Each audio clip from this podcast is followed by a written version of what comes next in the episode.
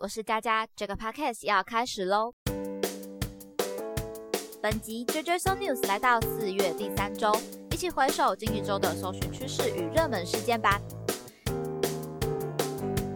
第一个跟大家分享近期上映的电影，有在四月十五号进入搜寻榜单第二名的。怪兽与邓布利多的秘密。那我自己其实已经有在假日的时候去看完这一部电影了。我自己以往其实就还蛮喜欢看这些魔法类型的作品，像是《哈利波特》，我也不断的去重刷。然后怪兽的话，前两部我其实也都有看。那我觉得怪兽的话，他们这一个系列一开始吸引我的点就在于它的奇幻可爱的部分，像是那些很特别的奇兽，总是可以给我不一样的惊喜。那这一次第三部内容出现的奇兽也是一样，但它多了一个可怕的感觉，就是又可怕又可爱这样。然后在这个系列里面，我最惊讶的是，原来邓布利多他是一个同志的这件事情。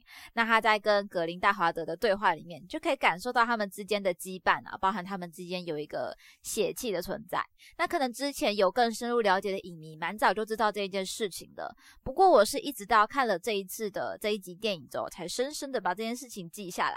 就原来魔法世界也是一个尊重多元性别的地方。那总而言之，大家有兴趣的话，可以去看一下，我是蛮推荐的。那跟大家分享一个我去看这一部电影的故事好了，就是我去看这场电影的时候，发现有一个观众朋友他打扮成伏地魔来看电影，诶，我还蛮。佩服这些就是愿意做特殊的打扮，然后到一些公众场合，像是来看电影啊，还是逛街之类的人。只是可惜，因为那时候是在散场了，所以没有跟他拍到照片，不然就可以跟大家来 分享一下。好的，那么回归正题，继续来看一下还有哪些热搜关键字吧。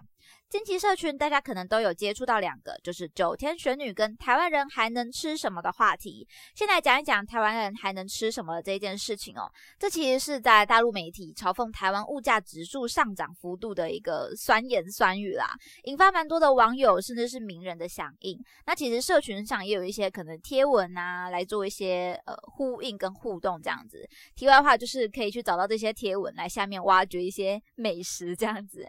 那如果你今天是一个的餐厅啊，或者是食品业者的话，就可以从这个角度来着手做一个宣传。不过说实在话，我觉得担心吃什么的这一件事情，担心的其实应该是不知道要吃什么东西吧，就是有选择困难这样子。其实每天最困扰的就是啊，晚餐要吃什么啊？如果是有这种选择困难症的朋友，应该会更加的有感。像我以前大学的时候，就有跟室友想说，哎，是不是要来做个签筒啊？还是用那种。转盘抽签这样子，就不用想说今天到底要吃什么，转一下抽一下就可以决定这样子。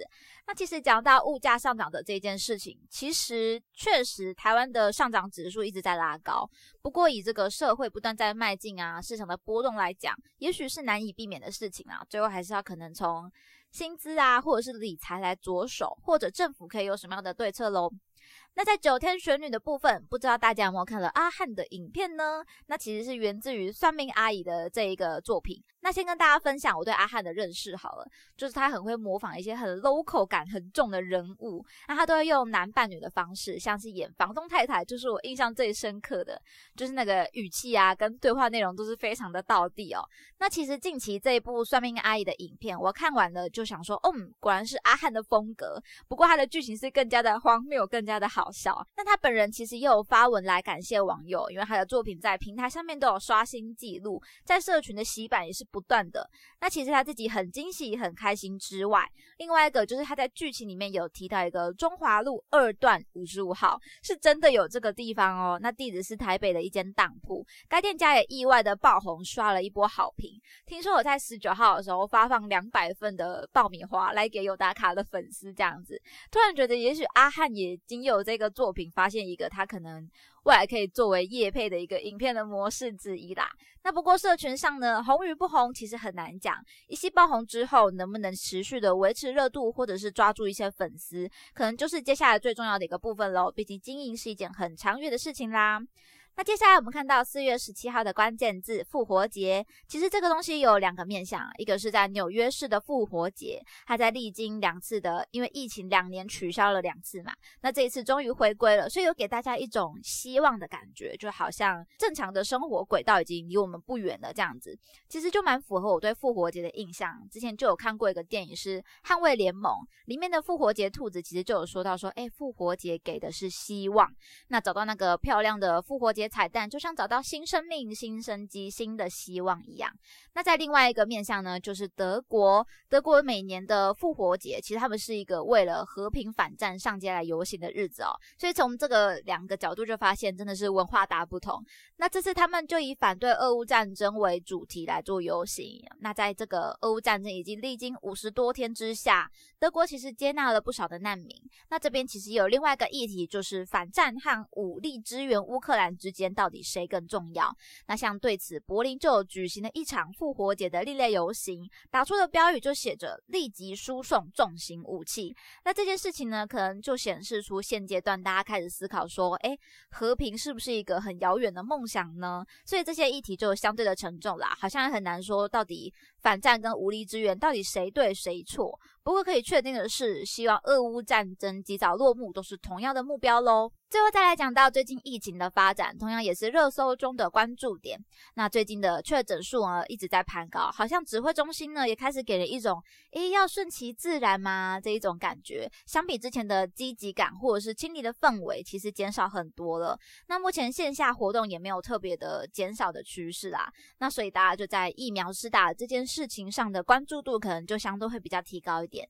像有一些新闻就有提到疫苗第四季的问题，其实同样也是有不部分疫苗有即将过期的问题在哈，所以对此有提到说，像目前为止，全世界几乎没有任何研究报告指出第四季疫苗有任何不可接受的副作用，所以接下来大概针对这样的声音，是卫生福利部啊，或者是等等的机关要去着手去研究跟思考的。那大家也可以多多发表一下自己的意见，毕竟施打与否，最后还是落在民众的意愿喽。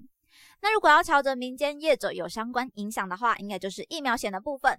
因为确诊数的攀高，在指挥中心就有预估，未来可能有数百万人确诊的状况。那对于这些相关业者，可能旧的方案大概都不太适用了，要做调整啊，或者是停止等等的。那就是因为难以承受这样的损失嘛。所以说起来，如果有朋友有保疫苗保险的话，其实也可以去关注一下目前投保公司的说明哦。那么本周的 JJ So News 就分享到这边，欢迎大家可以到社区贴文下留言分享看法。如果喜欢我们的节目，就订阅我们，或在 Apple Podcast 上面留下五星评价吧。JJ So News 系列与大家一起思考与迈进，期待您下次继续收听。我是佳佳，大家拜拜。